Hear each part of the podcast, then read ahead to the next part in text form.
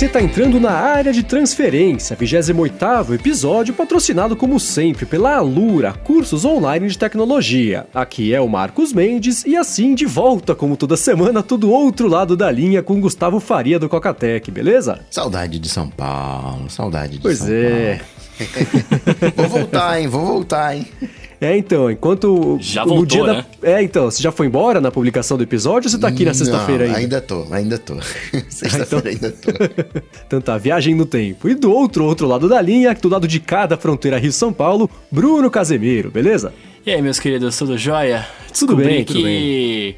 Descobri que essa semana, cara, eu, eu sou um cara que não pode viver perigosamente. Postei, não sei se vocês viram aí, postei no meu Twitter uma fotinha do meu iPad com a tela rachada. É. Então, que dó que deu, hein? O que aconteceu? dó, cara, que dó. Eu ah, fui brincar de ser perigoso que nem vocês, audacioso, né? Viver sem, sem capinha. Aí fui numa festa, fui usar, o- fui usar o aplicativo lá, o Boss Jock Studio, pra fazer uma brincadeira na festa com, com um amigo meu. Tomei algumas cervejinhas a mais e o iPad então escorregou, tá. né? Então a culpa não é da falta da Cara. capinha. Não, se ele tivesse de capinha, ele não, não teria quebrado, né? Ele poderia escorregar, poderia. né, se ele tivesse ele ficado faz em ali. casa, também. Também. se tivesse bebido, também. Se não tivesse, também. Ai, cara, mas que coisa Que triste, zica, né? E pior é que eu não vi na hora, cara. Ele caiu no chão, tipo, eu peguei, pô, caiu. Aí limpei assim, guardei no, na mochila ali e já era. Quando eu cheguei em casa, eu falei, nossa, tá sujo aqui, né, a, a- película. Aí comecei a passar o dedo, eu falei, cara, não sai esse negócio. Aí comecei a olhar, eu falei, nossa, tá rachado. Não, é porque tá, tá na película, né? E, e ainda, graças a Deus que eu estava de película, porque senão acho que tinha saído a tela mesmo, porque pelo que eu tô vendo, tá meio solto. Mas a tela continua funcionando ou parou de funcionar o touchscreen também? Não, tá funcionando tranquilamente porque ele rachou só na- nas bordas, né? No, no bezel ali. Ah, tá. Então, tipo, na tela em si não, não chegou a pegar, não, não tá me afetando, mas. Entendi. É triste, né? Você vê ele ali é. rachadinho. Agora você vai ter que comprar um iPad Pro. Ah, vou. Não, isso aí você pode ter certeza. pode ter certeza que, que teremos agora com a iOS 11, né? É. Teremos o iPad Pro. Boa, boa. Time iPad ganhando corpo. Vamos começar aqui falando do follow-up. Vai, episódio passado a gente fez o, o episódio ao vivo, falamos sobre uma possibilidade aí de chegar um, ou um Patreon ou um, um Apoia-se, alguma coisa assim. E o pessoal respondeu, né? O Encheta Filho, por exemplo, falou que apoiaria a gente, né? Se tivesse um diferencial, tipo a transmissão ao vivo, né? A gente fez lá do, do, do Telegram, do Periscope, que ficou bem legal, o pessoal assistiu, o pessoal gostou. Então, tá- acho que tá nos planos, né? Podemos dizer que tá nos planos. Podemos. Isso que eu ia falar, a galera gostou, né, cara? Apesar de É, ter então. sido quase duas da manhã, né, que a gente acabou, a galera viu, gostou, bacana. Foi um belo É, trabalho foi- do cinegrafista. É, né? Nem você nem É, falou não, nada no começo do episódio, né? Super bem filmado, né? Diga-se de passagem, super bem filmado. Nunca vi coisa melhor filmada que isso. Você só E esqueceu é, de falar, né? É isso que eu ia falar, cara. Difícil, né? Porque você fica focado numa coisa e você esquece de fazer outra, né? Que é falar. Aí eu falei, pô, tô vendo os caras falar aqui, né? Normal, já tô acostumado, tamo nessa. Aí eu falei, pô, eu, aí, uma- eu juro pra Deus, teve uma hora que eu pensei, eu falei, mano, eu faço parte da gravação, eu preciso falar, né? O que tá acontecendo aqui? É isso aí. E do ADT ao vivo, o que tem de follow-up? Vamos lá, aqui ó. O, Hércules Pereira falou muito bacana ver toda essa galera junta. Parabéns pelo trabalho, pessoal. E aí falou nossos nomes todos aqui. Inclusive Falou do fazendo Nanete menção também. ao Nanete, né? Porque temos que falar Exatamente. dele em todos os episódios. O Silvio Rodrigues também falou aqui, ó. O áudio no novo estúdio estava perfeito, cara, muito bom, né? Realmente, Uhum. mais uma vez agradecendo o pessoal do Loop aí, que o estúdio tá demais lá. Boa. É, o pessoal gostou bastante da transmissão, do, da, da- comentou da qualidade, é, e foi bacana demais ter os dois aqui, né? Agora tá tudo sozinho aqui, tá até fazendo eco na sala, né? Não tá, né? Brincadeira, porque a, a sala é boa. Mas é o eco moral da ausência de vocês aqui, porque é o foi Eco bacana mesmo. Moral. Temos o nome do episódio. Tá vendo? Já começamos. Bom, na semana passada eu falei daquele lance do meu irmão trocar de, de país, a loja da App Store dele, e, e aí ele me falou que ele foi trocar e aconteceu um problema, né? Gente explicou aqui como é que faz, tem que... Quando você tem crédito na loja, você tem que esgotar seus créditos, né? Geralmente é o que acontece na loja americana. E aí ele foi trocar pra loja de outro país e descobriu que se você tem uma assinatura do Apple Music que, que tá vigente, se você assina o Apple Music, você não consegue trocar, você tem que cancelar a assinatura quer dizer, a renovação automática, né? Ou cancelar a assinatura. Mas a hora que vencer, aí você consegue fazer a troca do país e assinar de novo. Então tem mais essa se você quiser trocar de país, que é a informação relevante pra quem quer fazer esse tipo de coisa. E aí, mas vale a pena trocar de país, cara? Cara, acho que depende um pouco da situação, né? Por exemplo, quem tem conta no- no- na loja americana, né? E tá afim de, de começar a usar a loja brasileira, porque, sei lá, não quer ficar comprando crédito, ou cansou só de usar a americana, quer vir pra cá, ou quer trocar pra loja americana pra baixar um, um jogo. Às vezes sai mais coisa lá, né? Sai aqueles apps experimentais do Google, da Microsoft, que são legais, mas que não saem aqui. Aí vale a pena, mas dá esse trabalhinho meio chato, né? Hoje eu acho que essencialmente a loja inteira é muito parecida, mas tem esses detalhezinhos. A não ser que você vá morar em outro país, né? Porque aí fica muito mais fácil você ser cobrado na moeda local, onde tem isso. Sim. Né? E aí acho que compensa se você vai mudar de país. Senão é só pela curiosidade de você ter ali na, as coisas a mais, talvez na loja americana, que é bem pouco também, não sei se compensa o trampo. Há uns episódios eu falei sobre o Waterminder, né, que era aquele aplicativo de beber água, que se eu fosse usar ia ficar meio neurótico, né? Essa semana, essa semana não, hoje, né, quarta-feira, eu baixei, eu baixei na madrugada de terça para quarta, e comecei a cadastrar ali, se eu tomava uma água, tomava um suco, tomava qualquer coisa. Mas, cara, é, eu tenho aquela sensação exata que eu achei que eu fosse ter, né? Eu, enchi um pouquinho a garrafa d'água aqui no bebedor do loop. E agora? O que, que são 150 ml? Foram 50 ml? Foram 200? É muito difícil você conseguir medir isso. Eu vou desistir de usar o Waterminder. É um aplicativo lindo, um aplicativo super bacana mas não, não, não, rolou. Eu vi que em um dia me incomodou não saber exatamente qual que era aqui a medida certinha, mas quem tá afim de testar, acho que vale a pena testar. Ele custa, sei lá, 3 dólares, nem vou pedir o dinheiro de volta, que vale a pena apoiar os desenvolvedores, né? Mas não rolou para mim. É, eu não uso nenhum, cara, eu não, não, não consigo. Eu, eu, eu, prefiro lembrar ou não lembrar, enfim, mas eu não consigo, senão eu ficaria nessa noia também, tipo, pô, beber só 50ml aí, tá embaçado hoje. É, então. Eu queria saber o que ia ser legal com o ARKit, por exemplo, né? Você apontar a câmera para ele e ele reconhecer quanto de líquido tem no copo, proporcional a um copo Nossa. que ele tem. Aí tava perfeito, que é, é isso, aí né? estamos falando de um Apple Glass, hein? Aí... Ah, ou do estamos ARKit, né? de um Apple Glass. Pode ser também. Se funcionar, se for mais automático, é meio chato, né? Peguei cada gole que você dá, pega aqui, ou então, ah, café, tomei um copo de café. Aí você já cadastrei ou falta cadastrar ainda? Não sei. Então eu, eu vou desistir. Mas o aplicativo é bacana, tem, tem coisa pro Apple Watch, ele é divertido, só não encaixou pra mim. Justo. E falando sobre follow-up de você mesmo, seu Marcos Mendes, o Aitai Show aqui, né? Espero que seja assim que pronuncia seu nome, se não me desculpe. É, falou sobre a sua choradeira do episódio, né? Que você tava tão chateado lá, que do tinha Android, tinha, tinha iOS, tinha não sei o que lá. Ele falou que você não é tão inocente, não, cara. Que ele já viu você umas cutucadas do pessoal do Android e tal. E que aí, né, fez por merecer, digamos assim. Será? Não sei. É, ele falou que é, aí acaba mexendo com os brios de fanboys, tipo o seu Sérgio, né? É, Sim. Mas ah, eu não sei, acho que é, é, o que eu até tentei falar. Eu me enrolei muito ali para falar, porque foi na, na emoção do momento, né? O pessoal me deixou meio bravo. Mas eu, eu, cons eu, eu consigo perceber a diferença entre a brincadeira e a encheção. E a brincadeira, e eu até já parei até de brincar também, porque o pessoal às vezes não entende nem a brincadeira. Hoje, quando eu vou falar de Android, até o negócio de fragmentação, é quando eu vou falar no lucro matinal da notícia. Agora o Android, não sei o que lá, tá com 10% de adoção. Só, nem, nem faço comentário de fragmentação, porque também vira um campo minado, né? Mas é, já brinquei no passado, né? A gente aprende, deixa de ser idiota. Então é esse tipo de coisa que eu não faço mais mesmo. Entendi. Tá perdendo a alegria de viver. ah, faz tempo. Aí mais um pouquinho, Marcos, vai ficar igual o Diego Silva, que disse que ele é contra a tecnologia, mas sim da forma como ela é manipulada pelo mercado, que ao ver dele é insustentável tanto do ponto de vista financeiro quanto ecológico. Ele é tratado com a obsolescência programada, com as bolas fora que ocorreram do Evernote, do Picture Life. Né? Ele não quer contar que nem você, ele não quer contaminar ninguém com a bad vibe mas hum. basicamente, é, ele tá no. tá triste. Tá, tá perdendo a alegria de viver. é, as bolas foras do Picture Life e do Evernote, elas, elas foram sérias porque o Picture Life, por exemplo, né, era um serviço que muita gente usava e de noite pro dia ele falou: Falou galera, acabou. Como acabou, né? Cadê minhas fotos? Ah, se vira, tem um pouquinho ali, vai buscar.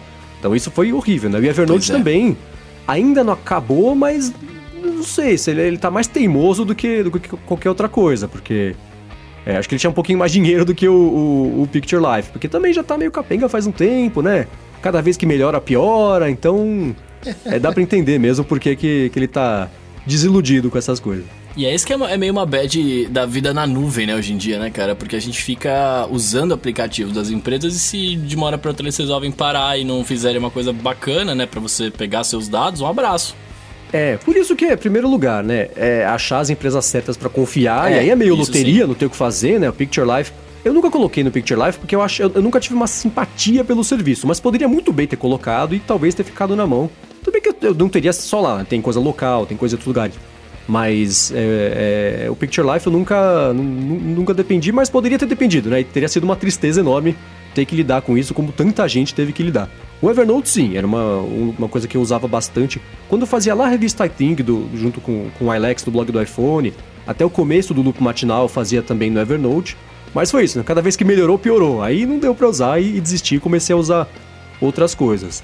Mas e, e, e tem outras, outros aplicativos, outras plataformas tem isso, né? De hospedagem de senha, né? Hoje eu confio 100% no OnePassword, mas vai saber se daqui a um tempo pode dar algum problema, vai que se um dia eles são invadidos, sei lá, né? eles parecem ser super responsáveis. A gente vê outros aplicativos e outras plataformas, plataformas de administração de senha sempre tendo problemas, então não dá para saber, né? Ninguém tá a salvo. A gente vai ver agora daqui a pouquinho aí com, com o patch aqui, ninguém tá a salvo, né? Mas é isso, né? Qualquer coisa que você ceda o controle para alguém, você tá no risco, não tem o que fazer. Cada dia que passa, a gente tá mais perto da, da falha desses sistemas. É, cada dia que deu tudo certo é um dia mais próximo do dia que vai estar tá tudo errado, né? Exatamente. ah, alegria de viver. Bom, o William Leite mandou pra gente, né? Falou que foi atrás dos vídeos do Coca depois dos comentários do WF. Do, a gente, nos, WF é o que, William? É o Windows Phone? Com F? É o Workflow? Não sei. É. O pessoal abrevia, às vezes não dá para saber o que, que é, mas falou que foi atrás dos vídeos do Coca e que o cara é muito fera. Parabéns, Gustavo. E para quem não conhece seus vídeos ainda, Gustavo, o que, que são os seus vídeos? Então, tem alguns vídeos com alguns tutoriais. Eu gostaria de fazer mais, mas né, nem sempre dá tempo. Então, tem vídeo que eu coloco lá no canal do Coca Tech. Tem um canal específico só de Mac, que é o Mestre do Mac me policio para toda semana colocar um, uma diquinha. Essa semana eu coloquei como você instala de uma maneira segura. Dois minutinhos você cria uma partição, instala o High Serra numa outra partição, consegue manter os sistemas lado a lado. Então tem conteúdo pra caramba lá. É, então. Você tem uma palestra de sono, que é bem legal, que o pessoal que também. dorme 8 horas por dia tá perdendo vida, né? Essa também, é bacana. Também, também. 8 horas por dia tá, tá, tá perdendo vida. Coisa mais idiota que você pode fazer é dormir 8 horas por dia. ah, eu, nem, eu nunca fiz isso. eu nem consigo. Eu... Né, nem, exatamente, não tenho nem tempo para fazer isso. e o Brandon Guimarães falou sobre a ideia, né, que vocês falaram do Apple Phone. O seu Mark Will, no episódio 109 do podcast, disse exatamente isso, né, que Apple Phone pode estar chegando por aí. É, no lugar do iPhone, né? Essa é uma ideia que já vem enrolando faz um tempo, né? É isso, né? Grandes é, mentes brilhantes pensam parecido, né? Bom, vamos entrar aqui no primeiro tópico do dia, falar sobre a multa do Google, né? Essa semana o Google tomou um tapa de cada lado da orelha, né? Da, Nossa, da União pesado. Europeia. É, tomou maior multa, acho que da história. Não sei da história de toda a história ou da história de multas da União Europeia para empresas de tecnologia, mas foi que 2 bilhões e meio de euros, né? Da 2,7 bilhões de dólares, porque o que eles fizeram foi promover ou privilegiar um pouco os resultados das plataformas do próprio Google, né, de comparação de preço. Eles tinham uma plataforma que era Frugal, que para gastar menos e, com isso a concorrência acabou sendo prejudicada porque o Google é a maior plataforma de busca do mundo e nos resultados promoveu o próprio resultado ao invés de deixar o concorrente ou as outras plataformas aparecerem também, né? A União Europeia falou que isso não é bacana e de fato não é e deu essa multa gigantesca para o Google, né? É, isso é, é, é tenso. Aqui no Brasil, quem passou por isso foi o Buscapé. Mas aí a justiça brasileira falou: não, não tem problema não, Google. Pode, pode. pode privilegiar os seus serviços. Mas o pior ainda está por vir, porque ainda tem o processo do Android, onde as fabricantes estão falando: o Google está obrigando a gente a colocar no Android o Google Search, o Chrome né, como navegador. E essa uhum. multa pode chegar a 10% do faturamento, que daria 7,4 bilhões. Ou seja, três vezes a mais do que a multa dessa agora. Uhum. É, acho que na Rússia eles já foram, já tomaram um puxão de orelha por causa disso, né? O Android vem com coisas do Google instalado, é óbvio, né? A plataforma é deles. Mas acho que o Vladimir é. Putin não gostou muito da história. E acho que eles tiveram que dar a opção, ou já integrar o, tipo, aquele Yandex, que é o tipo o Google russo, sei lá. Já teve isso. E esse é um assunto que já vem pingando faz tempo, né? Acho que aos pouquinhos as, as empresas. A própria Apple colocou no iOS, né? Você pode trocar o, o, o motor o Google de busca. por Yahoo, por DuckDuckGo. Agora é o Bing, que é o, padrão de busca do, da Siri. O Android também está se abrindo aos pouquinhos em relação a isso, mas é, acho que já vem. É, é difícil argumentar com, com, com, com, isso, porque você tem a empresa incluindo os próprios produtos, né? E é uma coisa Sim. que, do lado, faz completo sentido, mas, por outro lado, dá uma, uma segurada, assim, no, na, na oportunidade da concorrência, né?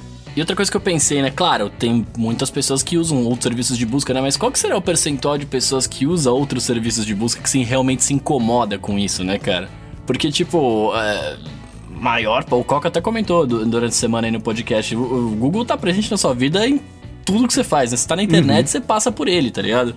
É. E, e, é isso, assim, as pessoas acabam não se incomodando tanto. Mas e as empresas? É. é o problema é, é quando você é. tem que concorrer com o Google. Eu, como consumidor, tô tranquilão. Pô, Google, eu vou de boa. Já aceitei o Google. Já tô. Google é meu pastor e tudo buscará, né? É, não. Já tô. Isso eu já aceitei na minha vida. Mas e as empresas, né? Como é que você compete com, com o Google? Sim, é. claro, falando de mercado faz total sentido, né? Porque é isso, se você não tem a opção, você não consegue nem fazer outra coisa, né? Mas. É, agora, eu, essa é uma coisa que eu até comentei no Loop Matinal esses dias. A União Europeia está cada vez mais se mostrando bem a favor de privacidade e do consumidor e de escolha do que o resto do mundo, né? Porque você vê nos Estados Unidos é, é uma coisa bem mais frouxa para lidar com esse tipo de situação. Aqui no Brasil, né, a lei falou, ah, deixa, busca pé, azar seu, melhora, porque o Google vai incluir mesmo, não tem nada que você possa fazer, né?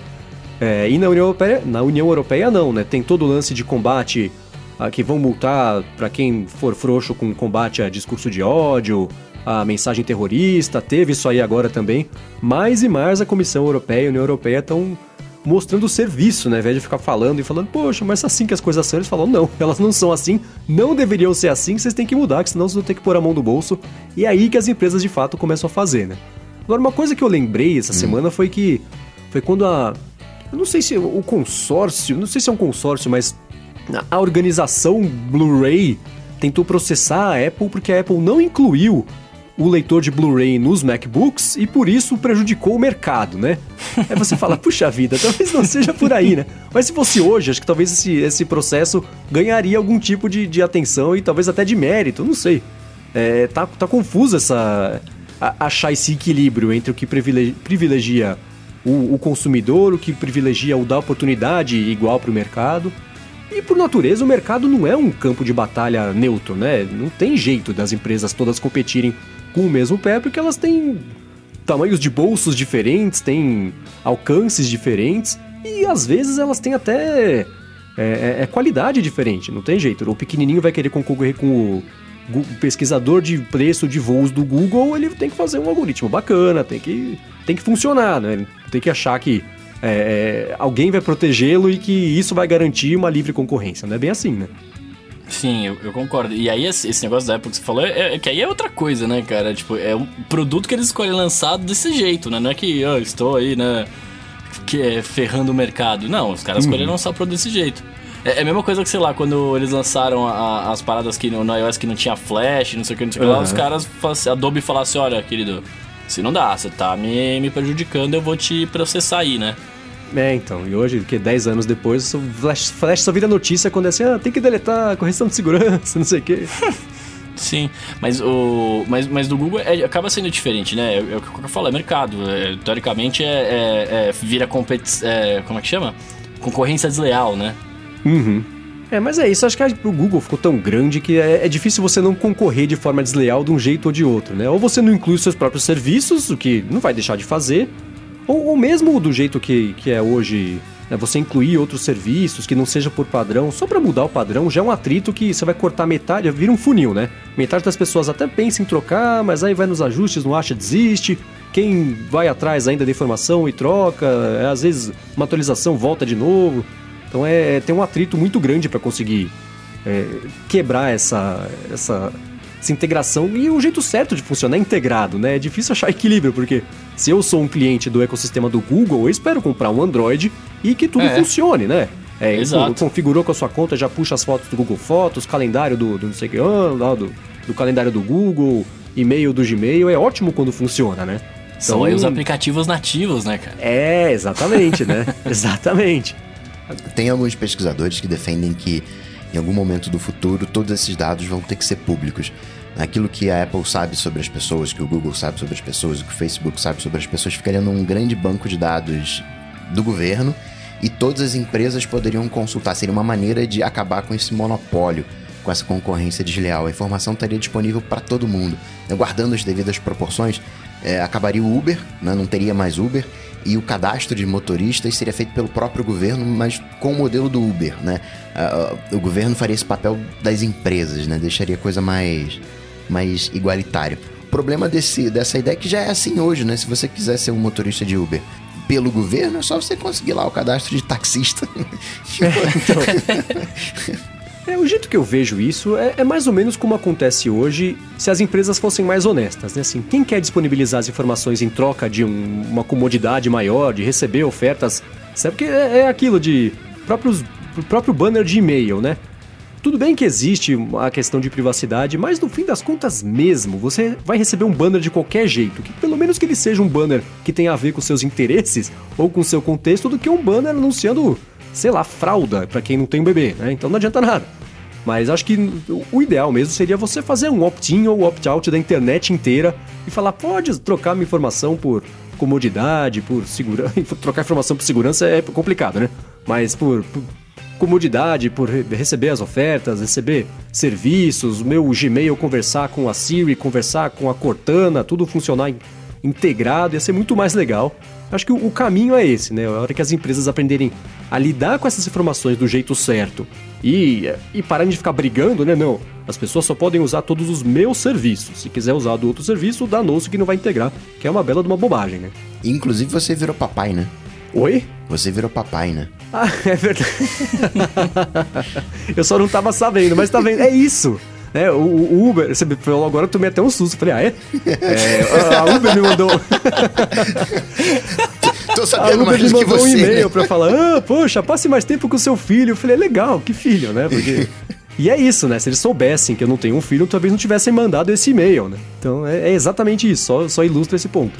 Bom, e nessa semana, quem também deu dor de cabeça, não de privacidade, mas sim de, de, de caos e destruição, foi aquele ransomware Petya, né? Que é tipo um WannaCry mais parrudo e mais perigoso e mais devastador, que mostrou que não adiantou nada, né? As pessoas não atualizaram o computador, ninguém se mexeu e o Petya se espalhou pelo mundo inteiro pedindo dinheiro em troca de, de do sequestro dos aplicativos, né? De arquivos também. E esse o e-mail já desativaram, então você nem adianta pagar que você não, É. não vai conseguir recuperar os dados. Isso tornou essa história mais maluca, né? O cara que ia receber o e-mail para confirmar que recebeu a grana e, e, liberar o acesso aos computadores das pessoas não consegue mais checar o e-mail, então tá todo mundo bloqueado para sempre, né? O que é triste e cômico. E ele é tenso que ele não só criptografa, ele fica é, vasculhando as credenciais, as senhas, né? Fica fazendo um keylog, tenta descobrir as coisas, os, os, logins. Esse tá um pouquinho mais malicioso. Mas eu ainda acho que o impacto tem sido pequeno para pro, pro, que poderia ser um, uma praga global. Essa praga global tá fazendo pouco estrago, não sei. É, no começo a, a, parecia que todo mundo falando, nossa, isso aí vai ser pior do que o WannaCry, isso aí vai acabar com tudo mesmo, porque ele é muito melhor organizado, melhor estruturado, não vai ser fácil de quebrar a criptografia, que nem o cara que conseguiu fazer no, no, quintal da casa dele lá, ele achou um jeitinho de fazer e resolveu e, e beleza, né? É, já acharam uma falhazinha nele também, você instala um, um arquivo com nome específico só de modo leitura no computador, a hora que o vírus tenta é, se instalar no computador, falou, opa, já tô aqui, então tô fora. E no fim das contas não é o vírus, né? Você engana o vírus. Mas ele, ele, fora isso, ele já era um pouco melhor estruturado.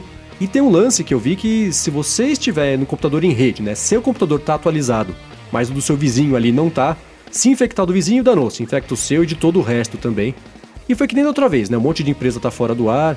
É, uma agência que, que eu trabalho, faço uns freelas de redação para uma agência aqui, é, ficou sem sistema essa semana inteira, ninguém se fala na rede, no, no sistema, no servidor, caiu tudo porque aconteceu isso, né? É uma agência que está no mundo inteiro, então acho que tem deve ter acontecido em outros países também.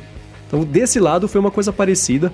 Mas de fato, né, com o que estavam falando que ia ser tão devastador, até agora parece que não foi, né? Pois é, tô achando. Ainda não entendi direito essa história. Tem, tem algo aí que daqui a uns 10 anos a gente descobre. é, a história desse que estão falando é que é uma treta meio da Rússia com a Ucrânia, que veio da Rússia e foi para espionar ou para pe pegar uma empresa lá da Ucrânia e espalhou a partir daí. Da Ucrânia foi o, o paciente zero do vírus do, do ransomware e daí pra frente começou a espalhar e, e tá. Eu vi que a FedEx na Holanda parou de funcionar. A Maersk, que é aquela transportadora, tem container, navio também ficou com as operações paradas em alguns lugares. Hospital aqui no Brasil também deixou um monte de paciente na mão porque não conseguia acessar os arquivos. De novo a mesma história, né?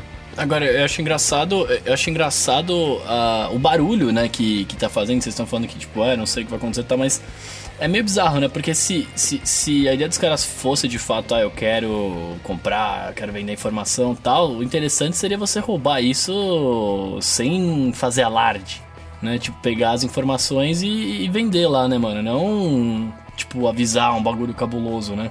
Ah, é, que o, o, lance deles é conseguir faturar um troco em troca de, Um troco em troca é ótimo, né? Pra, em, em cima das pessoas que têm os aplicativos. Os aplicativos, eu tô com o aplicativo na cabeça.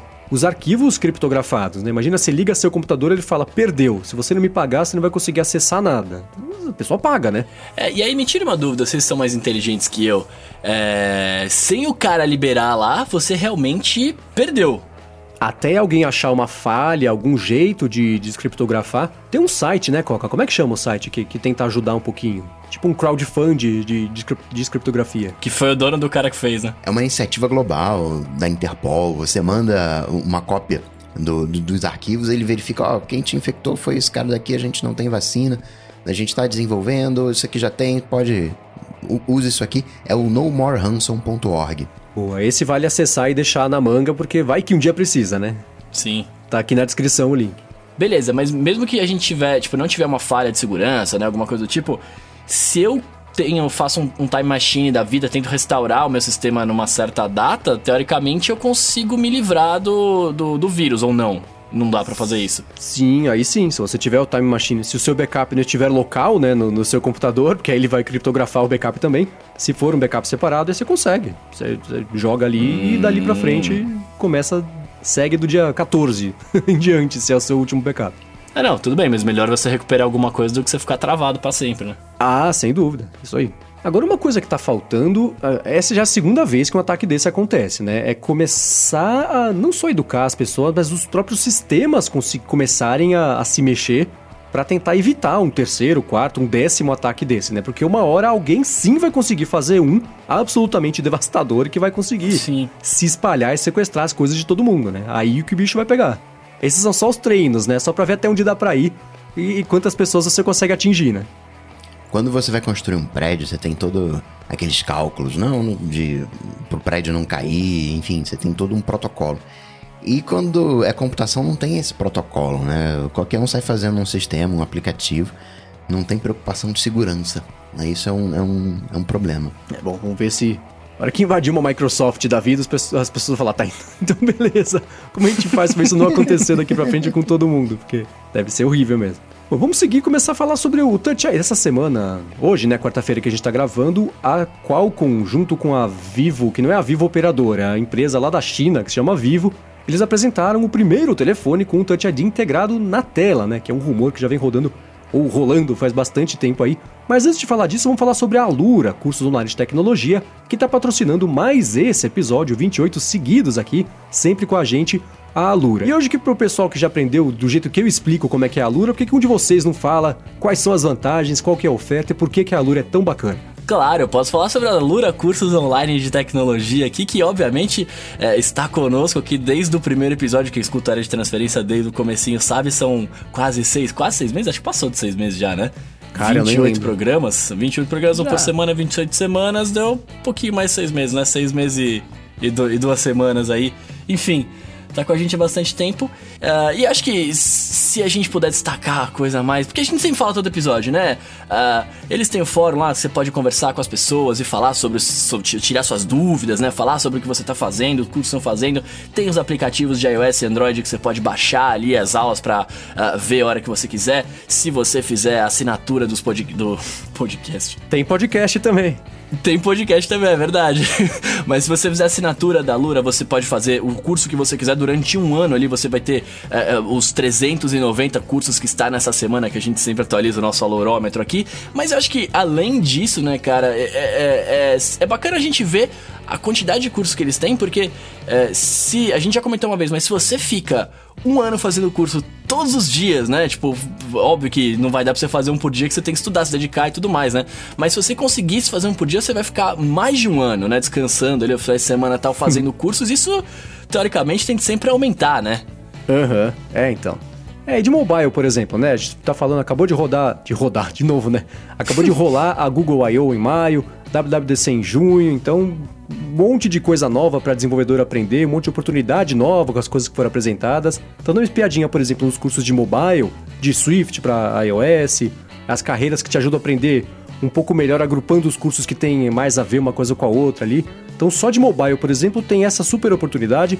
E de todos eles, né? De, de programação em geral também, a oportunidade está sempre aí. É, é, front-end, infraestrutura, né? Para você, no, sua empresa, não, não, sofrer com um patch da vida próximo, né? Fazer um curso ali para para ajudar a desenvolver essa sua parte profissional, é, design, user experience também, quer dizer, de todas as, as áreas que eles atuam aí, que eles ajudam a ensinar, é, tem oportunidade de bola pingando aí para todo mundo e é só você entrar lá e se inscrever para conseguir fazer essas coisas. O que eu acho mais legal da Lura são as carreiras, porque você fica meio perdido, né? São 390 cursos, você fica meio perdido e muitas das vezes você quer, ah, quero seguir aqui pela carreira, né, como engenheiro de DevOps, quero fazer o full stack, né, desenvolvedor full stack, uh, quero né, desenvolver JavaScript, quero desenvolver para Android, desenvolver mobile para iOS. Você consegue se orientar, né? Ah, duas coisas que eu acho legal da Alura. A primeira delas é a carreira e a outra coisa que eu, eu sou maior fã é o podcast, porque conversa com pessoas do mercado. Então você fica antenado, você sabe o que está acontecendo, você vê a movimentação do mercado e pode acompanhar, orientar os seus estudos como uma espécie de, de, de guia. Vai lá, escuta o podcast, opa, uhum. vou fazer que seguir por essa carreira. Sai. Bom, se você quiser dar uma espiada em tudo isso que a gente falou, ver a oferta da Lura também, que é 10% de desconto quando você se matricula né, em qualquer um dos planos deles. Planos não, né? É, de plano, né? Ou essa. Toda vez eu falo curso e erro. Hoje que eu acertei, eu, eu, eu falei que estava errado. Mas se você quiser é, é, dar uma espiada, faz o seguinte: entra lá em alura.com.br barra área de transferência, conhece melhor os cursos, a escola como um todo, tudo que eles têm a oferecer, e quando você quiser se matricular, você ganha 10% de desconto, e dependendo do, do, do, do curso, ia falar errado, tá vendo? Do plano que você escolher, você ainda ganha curso de inglês, que é essencial não só para fazer qualquer coisa de tecnologia, mas qualquer coisa na vida, né? E ainda ganha é, três livros da Casa do Código. Enfim, tem um monte de coisa lá para você poder fazer durante um ano, o que é uma coisa que é bem legal e não é toda escola que oferece, né? Então entra lá e dá uma espiada e, como sempre, obrigado à Alura por seguir aqui patrocinando a gente, a você por visitar lá o site deles, conhecer melhor a oferta e prestigiar o patrocínio e apoio que eles dão também aqui pra gente. Obrigado, Alura. Valeu, Alura. Boa. Bom, e nessa semana a Qualcomm apresentou que tava todo mundo louco para ver, né? Não, não, é, o rumor é que isso ia chegar no iPhone, mas ninguém sabe ainda se vai chegar. Mas a Qualcomm com a Vivo, que é a, a, fábrica, não tem nada a ver com a operadora. Eu sempre falo que sempre que fala Vivo, alguém pergunta, é operadora? Então toda vez que eu falo, eu tenho que fazer esse disclaimer, porque às vezes a pessoa não tá prestando atenção há cinco minutos. Mas enfim, o, eles anunciaram um telefone que tem o leitor de impressão digital embutido ali, tá embaixo da tela, né? Então a tela tá toda contínua ali na frente do aparelho e numa área ali da frente do aparelho, a hora que encosta o dedo, ele lê a impressão digital e desbloqueia, faz o que precisa fazer ali com o leitor, né? E é um sensor ultrassônico. Vocês viram como ele funciona? Que louco? Vi, vi, vi. Ou seja, no... vai funcionar através. Não, não tem um, um visor, entre aspas, né? Como acontece com o Touch ID. Debaixo de qualquer superfície vai funcionar, debaixo d'água, e, e detecta fluxo sanguíneo, batimento cardíaco. É, isso abre porta para um monte de coisa. Às vezes nem o sensor em si, né? Mas o, a, o lance de, de, biometria e de você conseguir medir seu batimento cardíaco deixando o dedo ali, ó, um aplicativo prontinho aí. Faz o curso na Lura e você consegue programar, ó, que beleza. é, as possibilidades para esse tipo de coisa aumentam bastante, né? De, de, de, biometria, não só por segurança, mas por métricas de, de, da biologia, né? De você conseguir usar esse dado para o que você quiser. E outra coisa também, já que você está sempre tocando na tela, ele sabe se você é você sempre. Né? Quando uhum. entra um é... novo dedo, entre aspas, né, se fosse um multiusuário, já poderia. Não, ó, aqui é outro usuário, já tem outra configuração. Tem, abre um, um, um potencial bem legal. Sim, agora, o que eu tava pensando hoje apareceu no meio do dia, nessa né, notícia. Não deu, não deu para pensar muito. Mas será que a Vivo lançou isso para fazer um barulho? A tecnologia já tá pronta e, e, e uh, o pessoal talvez até achava que talvez chegasse no S8, talvez chegue no Galaxy Note 8, né, que vai ser lançado agora acho que em agosto, até em setembro mesmo. E esse é um rumor fortíssimo de que essa é uma tecnologia que ia chegar no iPhone, né? Agora, com a chegada desse aparelho, a tecnologia, tudo bem que o aparelho não lançou ainda, né? Mas é, tá aí, tá pronta, ela existe, não é uma coisa alienígena, não é rumor que o analista inventou e foi repetido tantas vezes que virou verdade. Isso existe, né? Agora, será que chega no iPhone? Um dia chega. um dia. Porque tem aquela coisa, né? O vídeo mostrou que ele é bem mais lento do que o Touch ID que a gente tá acostumado, né? Então você toca o dedo ali, ele leva tipo um segundo para ler, o que em, em tecnologia, em anos de cachorro, é uma eternidade, né? Então, será que compensaria a pessoa deixar de ter essa comodidade de que hoje o iPhone é ótimo, né? Você encostou ali o iPhone, eu vou falar que é o que eu conheço, mas tenho certeza que alguns telefones Android também tem isso é, desse mesmo jeito. Encostou, ele desbloqueia e beleza, né? Você não tem que mais ficar esperando, tem que tocar o dedo e, e perder ali um segundo cada vez que você vai desbloquear o aparelho, porque funciona do jeito meio instantâneo, né? Então vale a pena você trocar essa a comodidade ou a, o, o fator de design até de funcionamento de não ter o botão físico ali, ser uma tela inteirinha, bonitinha ali na frente, mas demorar um pouquinho a mais cada vez que você quiser desbloquear o aparelho?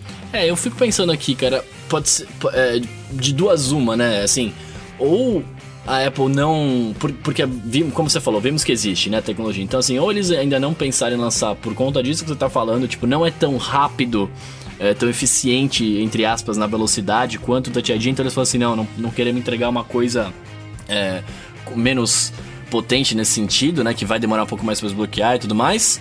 Ou é aquela coisa de mercado também, né? Tipo, isso aqui existe, está, entre aspas, pronto, vamos lançar daqui a dois modelos para ser uma inovação que está por vir, né? Tipo, para as pessoas uhum. normais. Eu acho que pode ter essas duas coisas, tá ligado? Eu acho que, assim, mais provável. É, eu chutaria. Eu não sou bom de chute, hein? Vimos aqui no Bola de Cristal, né? Mas eu chutaria é, coisa de mercado. Saca? Tipo, porque deve ter muita tecnologia que já existe que não vaza que a gente não sabe. Tem, tem, tem. Tá ligado? Que, tipo, às vezes vaza rumor e aí fica falando, tipo, ah, e, aí, e não acontece, mas fala, sabe? Então, assim, eu acho que uhum. pode estar tá lá, eles podem estar, tá, claro, tentando aprimorar, mas é, talvez seja alguma coisa que venha mais pra frente, porque eles querem mais pra frente falar que eles foram inovadores, sei lá. Líder sendo líder, né? Não precisa inovar. Vai acompanhando é. o mercado, não tem ninguém com esse tipo de sensor agora. Quem é a, a Vivo, né? Qual, qual o impacto que a Vivo tem, né? Impacto pouco. Claro, mais Androids vão pintar com esse recurso mais para frente. Então daqui uhum. em, em, em, tempo, né, em anos de cachorro, a Apple ainda tem um, um, uns dois ou três anos para colocar. Acho que não tem assim tanta tanta pressa. Acredito que venha no próximo iPhone, sim. Mas se não vier, não, não, não tem pressa. A Apple, que nem os AirPods sem fio, a Apple pode fazer devagarinho, pode, não, ó, deixa eu tirar o fio aqui. Aí daqui a uns 5 anos, ó, agora, sabe aquele HomePod que tinha, que era um, um, um alto-falante com Siri? Pois é, agora você tem um fone de ouvido sem fio com, com Siri e ainda menorzinho, né? Uhum. Tem, tem tempo, né? A Apple, em vez de fazer, que nem o, o, o Series 2 do Apple Watch, deveria ter sido o original. Mas a Apple falou: não, quer saber? Vamos soltar isso aqui mesmo, sem ser a prova d'água. A gente ganha um dinheirinho, é. testa o mercado. Depois a gente lança a segunda versão corrigindo os problemas. É, mais ou menos por aí. É, agora, a Vivo, ela. A gente não conhece porque a gente está do outro lado do mundo, né? Mas lá na China, ela é a, eu estava procurando aqui, ela é a quinta colocada, né? Você tem a Samsung em primeira, aí vem a Apple, a Huawei, Huawei, Huawei, cada um fala de um jeito. É, a Oppo e em seguida vem a Vivo, que tá em quinto. É, e... quinto, quinto. O Windows Phone é em terceiro lugar o sistema operacional. oh, o pessoal vai ficar bravo com você. Mandem seus e-mails pro Gustavo, não tem nada a ver com essa. É, que o Marcos fica triste, não manda pra ele. oh, mas isso é outra coisa que eu ia falar. Vocês comprariam o telefone só por causa disso? Só por causa disso? É, tipo, porque, por exemplo, por exemplo, é, gente, o que a gente tem hoje, se a Samsung não incorpora. Só incorpora isso daqui a dois anos, você não vai comprar. Quem gosta de Android, não vai comprar o S9, por exemplo, porque não tem isso, porque o da Vivo tem? Tá ligado? Eu acho que não também, né?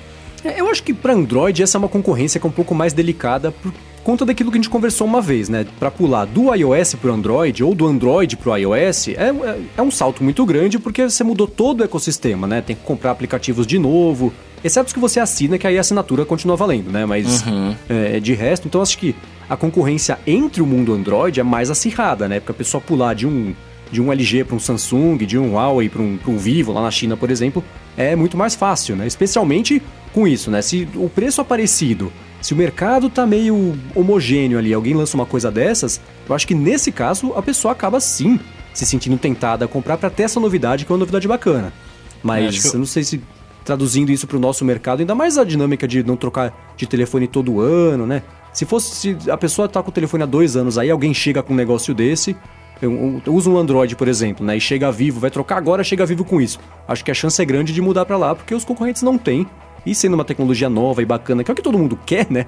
É ter acesso à tecnologia mais nova e mais bacana. Acho que aí justificaria a troca por conta disso aí. É, não, pode crer, falei com o coração de fanboy aqui. Tá certo. não, mas faz sentido, é, que eu pen- pensando agora faz sentido. Aham. Agora isso me lembrou um pouquinho também quando a Xiaomi apareceu com o telefone, aquele Xiaomi Mi Mix, ou Mi Max, Mix? não sei. É, que era Xiaomi com a tela Mi Mix? inteira, tipo, 90, e, sei lá, 6% de tela na frente do aparelho, né? E foi o primeiro que chegou que fez um barulho por causa disso. Aí logo na cola apareceu a- a- o LG G6, apareceu o, o Samsung o Galaxy S8. Então aí isso já tá virando meio a regra, né? Por isso que inclusive as pessoas esperam que o próximo iPhone tenha isso, porque agora, se ele não tiver, não é porque ele não tem, é que tá fazendo falta, né? Porque o mercado tá todo virando e migrando para esse lado. Isso me lembrou um pouco, eh, essa tecnologia me lembrou isso, né? Porque apareceu com uma, uma marca chinesa para o mercado que não é nicho, porque a China, nada na China é de nicho, né? Mas ainda assim, uma coisa mais, mais, mais contida geograficamente ali. Mas se aparecer, por exemplo, logo agora aí no, no- no Galaxy Note 8, ou em qualquer outro telefone que tenha um alcance um pouco maior do que a Vivo lá na China, é, a pressão vai estar um pouco maior para isso chegar, talvez no iPhone. E se não chegar, o pessoal fala, poxa, Apple, três anos com um telefone igual, e aí, né? Tem um peso muito grande esse negócio do Touch ID, porque tem a Qualcomm aí por detrás. Mas ela tá em maus lençóis aí, brigando com todo mundo, brigando É, com a Apple, então. brigando com, com mais não sei quem. A, a China, ela é um, é um mundo à parte. Se você quiser, sei lá, fazer fone de ouvido, você vai lá pra China. Eles vai ter trocentos projetos de fone de ouvido. Você escolhe qual projeto de fone de ouvido você quer. Eles até ajustam o projeto, faz pra você, fabrica tudo, coloca a sua marca e você vende. Se você quiser smartphone, você vai lá também, MediaTek faz o smartphone para você. Não, você usa esse processador aqui, isso aqui, essa tela aqui. E hoje você tem, entre aspas, essa tecnologia de tela de ponta a ponta. Já não é mais novidade, já virou padrão de mercado. Então isso pressiona. Então, o, o que, que se sabe hoje? Tela de ponta a ponta é padrão de mercado. Touch ID integrado na tela a gente pode dizer que é padrão de mercado. Então vai acontecer, né? Que nem todo mundo fazendo os- o, seu alto-falante inteligente, todo mundo fazendo a realidade virtual. O que, que a Apple fez? Fisicamente todo mundo, então isso vai chegar também. Só pode demorar mais alguns aninhos de cachorro, mas chega. Aliás, falando nisso e meio misturando um follow-up no meio do episódio, de uma semana pra cá, a quantidade de, de projetos e exemplos do EARKit que a gente discutiu, né, no episódio passado que apareceu. Cara, isso tá muito legal. O cara fez uma casa inteira de Minecraft. Você entrava na casa, no jardim da casa dele tinha uma casa de Minecraft. Outro pousou foguete na piscina. Tá cada vez mais bacana ver que isso aí, acho que dos últimos anos vai ser a maior novidade que pintou e que não ganhou nem tanta atenção quando lançou, mas acho que do- do- no, no médio e longo prazo vai ser o, o- a maior diferença. O, o iOS vai ser mesmo o pré-AR e pós-AR. É o poder dos desenvolvedores, né? O Facebook, É, o- então.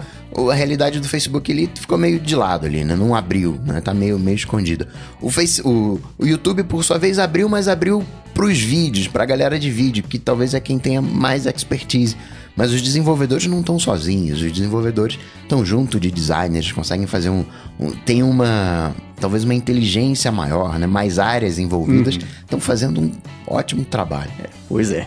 Pô, e falando, misturando os dois assuntos, vou falar de fábrica e da Apple, né? Porque essa semana pintou uma notícia lá na Isto É Dinheiro de que já estava confirmado que até o final do ano a Foxconn ia parar de fazer iPhone aqui no Brasil.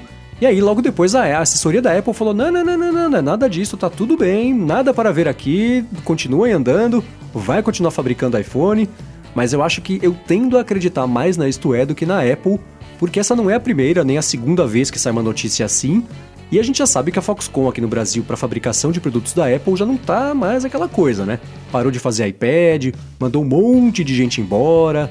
É, é- é meio complicado, né? Não sei se até hoje teve mercado para sustentar duas fábricas, sendo que uma delas acho que era exclusiva de, de iPhone.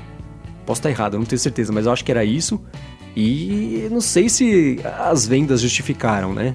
Cara, eu acho, eu acho difícil. Assim, mercado, claro que tem, né? As, as, pessoas compram. Putz, você vai na loja da Apple, tudo bem, é uma loja só, né? Mas você vai numa loja da Apple aqui no Shopping Morumbi, em São Paulo, tá sempre cheia, né? Tipo assim, a mercado até tem, mas eu acho que.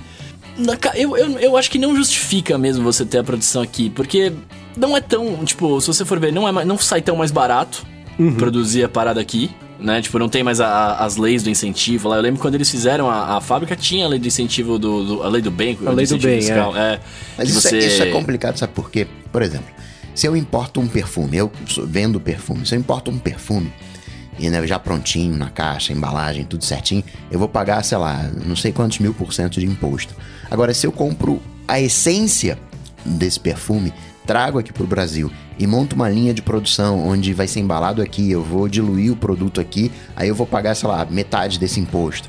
Já se eu trago o, o perfume já misturado, né, já com uma outra concentração, e só vai ter embalagem aqui, eu não vou diluir no Brasil, aí eu já pago um percentual diferente de imposto. Então, Talvez a Apple esteja fazendo as contas e viu que o seguinte: olha, se eu só colocar a tela aqui, né, não preciso montar tudo aqui. Eu trago o iPhone já montado, só aperto a tela aqui, ganho não sei quantos de descontos no, no imposto, já justifica. Talvez seja isso que ela esteja querendo dizer também. É. Mas eu tô inclinado. Tem problema, né? Onde a fumaça a fogo, tem problema.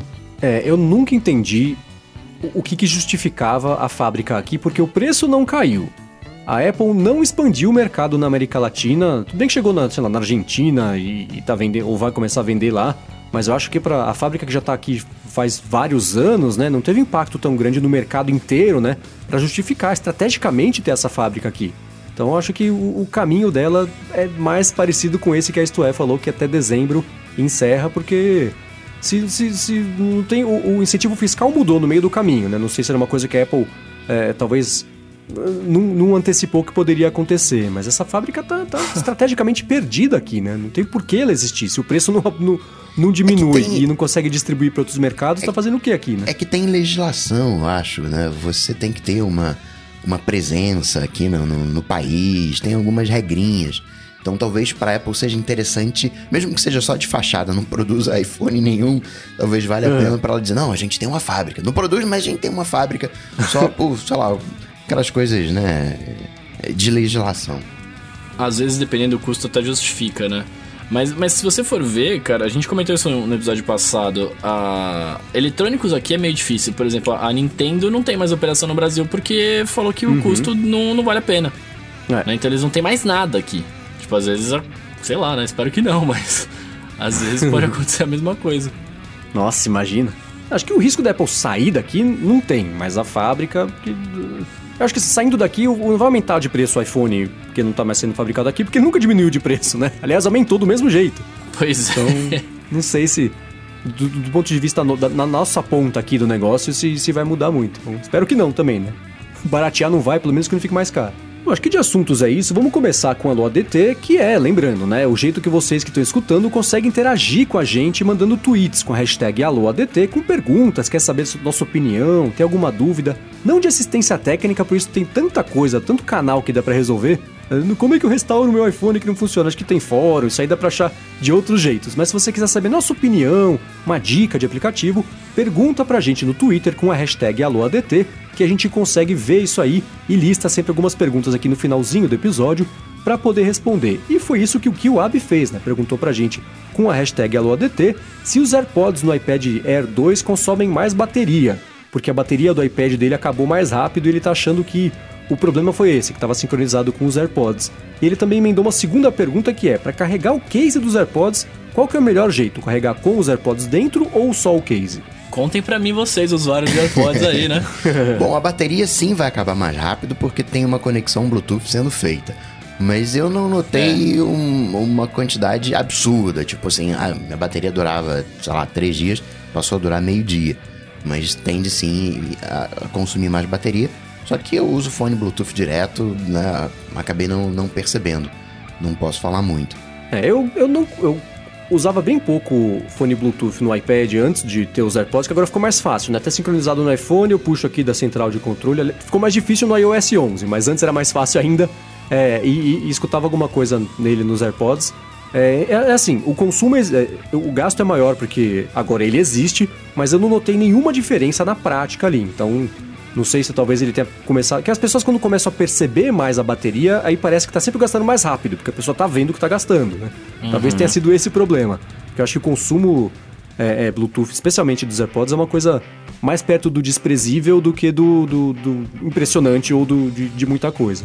Agora, de carregamento, se os seus AirPods estiverem carregados, ele vai carregar sempre só o case, né? Então, pode deixar dentro ou fora, não vai fazer diferença. Em tese, quanto mais você aquecer a bateria, pior para a bateria. Então, talvez do ponto de vista ideal, seria legal você só recarregar o case ou só recarregar o, o, os AirPods.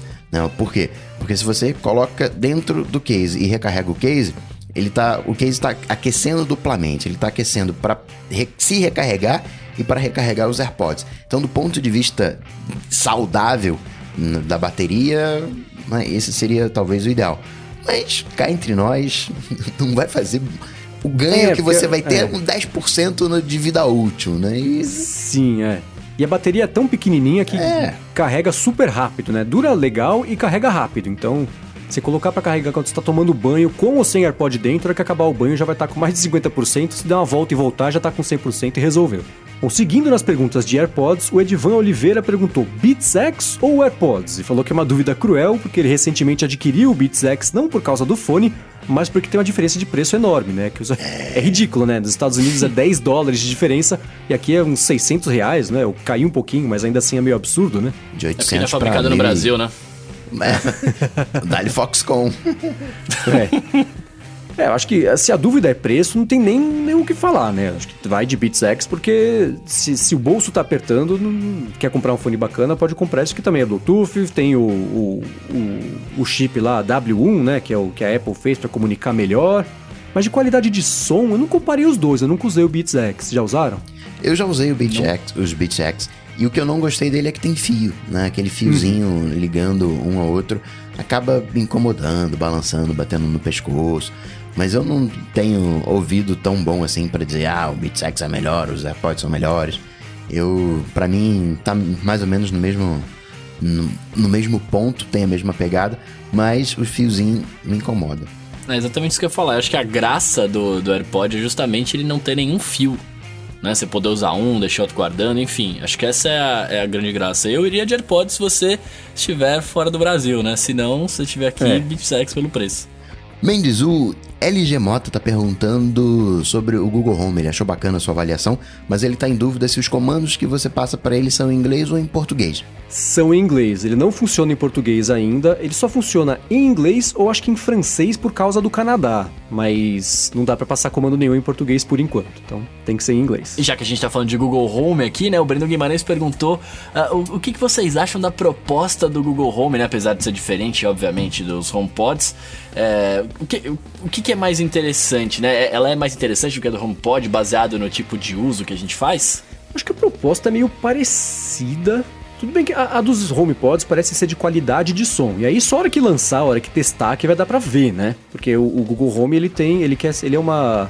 Ele é uma Alexa Plus, tem um assistente virtual e uma caixinha um pouquinho mais parruda. A Alexa nunca se propôs a ser uma caixinha de som, ela quer ser a Alexa e a pessoa dá um comando ali e comprar mais na Amazon, no fim das contas. É, eu acho que o Google Home tem um pouco mais de apelo, porque esse apelo do, do audiófilo, né, da ultra qualidade de som, não é para todo mundo que, que, que, pega, né? Então a pessoa fala assim, poxa, tem uma caixa de som bacana por 110 dólares, ou uma muito bacana por 380. Se a pessoa não gosta muito de som, né, não vai ficar muito ligada ali, é pra pôr na sala e resolveu, ela vai acabar usando a do, do Google, né? Eu acho que estrategicamente em potencial de mercado, o Google Home é, é uma proposta mais bacana, mas é, a, a, proposta da qualidade de som da Apple só testando mesmo para saber se, se foi acertado ou não. Eu acho que a proposta, falando de assistente, né, o Google Home, dá um banho na Siri. Né? Então, dá, nossa. Ah, não tem nem o que falar. Então, olhando por esse aspecto, né, tirando, colocando de lado o som, sou, sou fã do Google Home. É, em uma, de uma semana pra cá eu parei de usar a Siri até pra fazer coisas do tipo pedir pra ela apagar a luz de casa e acender a do quarto. Eu tô mandando só pro Google Home porque é uma maravilha. Eu falo, ele entende e faz. É incrível, não tem piadinha, eu não tenho que repetir 18 vezes. Que a Siri tem isso, né? Você começa e fala, e aí carangueja? Aí você tá no meio da frase, ela fala assim, não entendi. Você fala, lógico, deixa eu terminar de falar. E você aí você responde, né? aí você fala de novo. Aí não pegou. Então, é, é, de, de, qualidade e assertividade, o Google Home tá dando dois banhos na Siri, porque um só não foi suficiente. Bom, o Gustavo Padiossi perguntou pra gente se o iPad Pro de 10 polegadas e meias, que acabou de sair, tem o Home Button fixo ali, com retorno tátil igual do iPhone 7, ou se ele é igual o, o, botão de, de iPad mesmo, normal, se afunda. É normal, afunda. Boa. O Guilherme Bipolo perguntou pra gente se a gente fosse comprar um iPad Pro, né? Falando de iPad Pro, neste minuto, seria de 10 polegadas e meia ou de 12.9 polegadas e por quê? Eu compraria 10.5 porque já tenho um MacBook de 15, ficaria no meio do caminho. Teria ali 6 polegadas, né, um iPhone, 10 e 15. Eu iria de 12.9, cara, porque para eu poder brincar de só iPad na vida, quanto maior a tela, melhor. Apesar Exato. de que. É, pois é. Apesar de que no meu bolso só tá cabendo de 10.5 agora, então. ficaremos com ele. Bom, como eu já comprei o de 12.9, tá aí minha resposta também. Bolso grande esse teu, hein?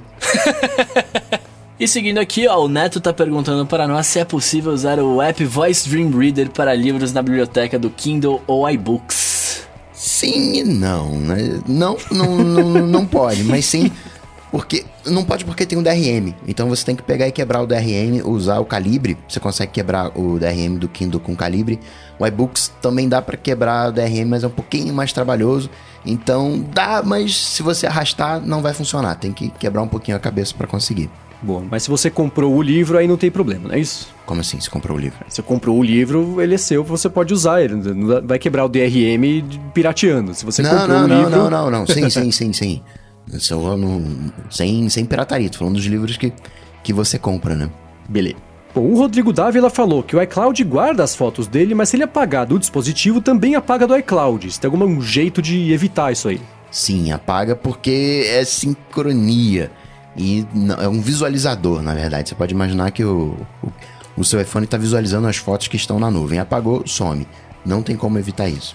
William está perguntando pra gente aqui, ó. Acham que a Apple saiu do mercado de roteador? Não faria sentido por conta do HomeKit? E o Time Machine? Qual a opção sem roteador? Várias perguntas numa só, né, cara? Tá vendo só? Ganhou. Pode até pedir música no Fantástico. Foram quatro de uma vez. é, ela saiu momentaneamente, né? Eu acho que ela pode ainda voltar com aquela coisa de, de roteadores de mesh, né? Que é aquela tecnologia nova que já tem o Google. Como é que chama? Não é Google Home, Google Home é a caixinha. Google, Google Wi-Fi. Google Wi-Fi, isso aí, tem o Eero que faz a mesma coisa, então eu, eu acho que ela vai voltar nisso, mas por algum motivo que eu não sei dizer ainda qual foi, ela tirou. E aí, a opção agora do Time Machine sem roteador, qual que é? Não sei. Pois é. você tem alguns roteadores. Em tese, qualquer roteador que você conectar, né, que tenha uma porta USB que pegue um, HD, vai funcionar. Você tem os da Synology que são muito bem falados, mas né, são caros. Né? Uhum. Hoje. Tem Drobo também, né? Que mega, mega caro, mas também funciona. É difícil. Hoje é mais fácil colocar um HDzinho USB e é mais em conta. Maravilha. o Claro Pires está perguntando para nós aqui qual o melhor aplicativo grátis de podcast para Android que ele quer recomendar para os amigos do Google dele. Eu iria de Stitcher. Na minha época de Android, há bastante tempo atrás, eu usava um chamado Beyond Pod. Ele era, ele era gratuito, mas você tinha um limite lá de podcast que você podia baixar tal. Aí se você quisesse mais, você pagaria. Mas se você quiser testar, pelo menos, tá aí. Os dois apps, os links para eles estão aqui na descrição. E por fim, o Guilherme perguntou pra gente a hashtag AlôADT com o iOS 11 e o Files. Vocês acham que vai ser possível baixar arquivos da internet tipo de um zip share e etc e ficar salvo lá? Uh, não sei, hein? Cara, eu tava pensando sobre isso essa semana, para ser bem sincero. Uh, a gente tem o costume, pelo menos eu, eu, eu, gosto de baixar as coisas da internet, né, tal, pra ter ali no meu computador e tudo mais. Mas quando você para pra pensar, quando você tá num, num, num tablet, num, num, celular e tudo mais, é, você ter o arquivo local, beleza, legal, mas as coisas que são legais no sentido de, de poderem ser baixadas, né, de, de conteúdo, por exemplo, de vídeo, é, todas têm online em algum serviço. né? Tipo, muita gente fa faz download de coisas, tipo, do, do ZipShare, não sei, mas faz download das paradas que estão lá. É, nem sempre essas coisas são, são, são legais de ser baixadas, né? Digamos assim, tipo é, você vai baixar um programa, vai baixar alguma coisa que, teoricamente, os desenvolvedores já fazem dentro do seu aplicativo que você uhum. poderia baixar por lá, entende? É, então, vamos partir da premissa de que não tá fazendo pirataria, porque aí não dá é, nem pra é. conversar, né? Mas, não, é. mas, é, mas, mas o, ponto, o ponto seria esse, tipo assim, você não tem por que você fazer download, é, um pensamento, eu não, não tô com ele formado ainda, mas não, tem, não teria por que você fazer download de coisas, sendo que os desenvolvedores já vão fazer esse negócio que você faria o download através de um aplicativo, entende? Entendi. É, eu acho que de, de, às vezes, dependendo do site, depende de como o site está montado também, né? Porque você pode ou fazer um, um, um, workflow, né? Você fala, tipo, pegar o link de download e salvar no meu Dropbox. Ou então, às vezes, você consegue fazer isso com a, pela, pela tela de compartilhamento, aquele atalho de compartilhamento do iOS, ele te dá a opção, né? Salvar no Fotos, salvar no Dropbox, salvar no iCloud Drive.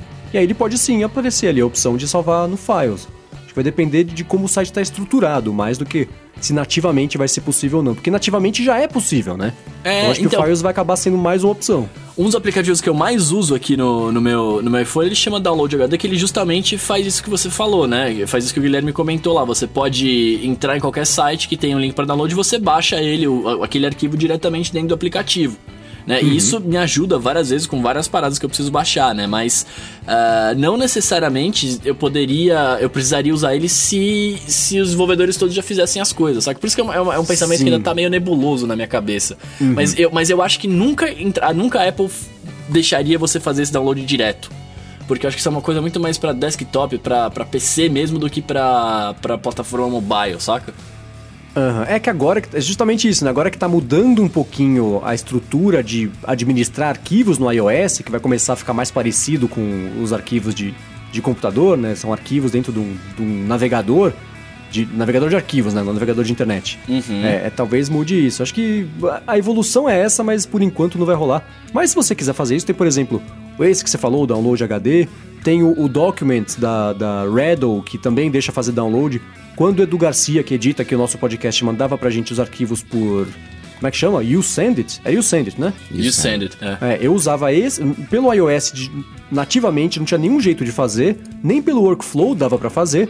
Mas o, o, o Documents da Redl tem um navegador e um administrador de downloads. Então ele já fazia isso é, é, nativamente no app que não é nativo, né? Mas ele funcionava mais como um, um, um PC nesse sentido e já rolava de fazer. Mas acho que só com o iOS e o Files, não, porque se isso não funcionava antes, com o Files chegando agora não vai funcionar também, eu imagino. Então vai ser.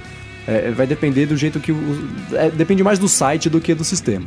Ou se for um aplicativo lá Dropbox, né, o ZipShare tem um aplicativo e se espete dentro do Files. Ah, aí sim, é, é, porque aí ele vira um, um Files dele, né? Aí sim, sem dúvida. Bom, se você quiser pegar os links de aplicativos, das notícias, as dicas que a gente deu aqui ao longo do episódio, entra lá no areadetransferencia.com.br barra 028 ou aqui na descrição nos aplicativos de podcast que aceitam esse tipo de coisa. Se você quiser recomendar para seus amigos, a gente vem fazendo esse esforço aqui, porque a gente acha importante tentar divulgar e fazer o podcast crescer. O do nosso lado aqui a gente tenta fazer episódios interessantes e do lado de vocês, se vocês acharem que vale a pena, ajudem a divulgar, comenta com alguém que talvez goste de tecnologia, goste desses assuntos aqui. E se você quiser também dar sugestões pra gente de como melhorar, elas são sempre muito bem-vindas, tanto pelo Twitter quanto pelo site. Lá tem o nosso e-mail, você entra em contato lá e conversa com a gente, beleza? E claro, como sempre também, se você quiser deixar uma avaliação no iTunes, vai ficar muito agradecido e a gente sempre lê uma por uma e elas sempre deixam a gente muito feliz, beleza? Obrigado também, como sempre, à Alura Cursos Online de Tecnologia pelo patrocínio contínuo aqui do nosso podcast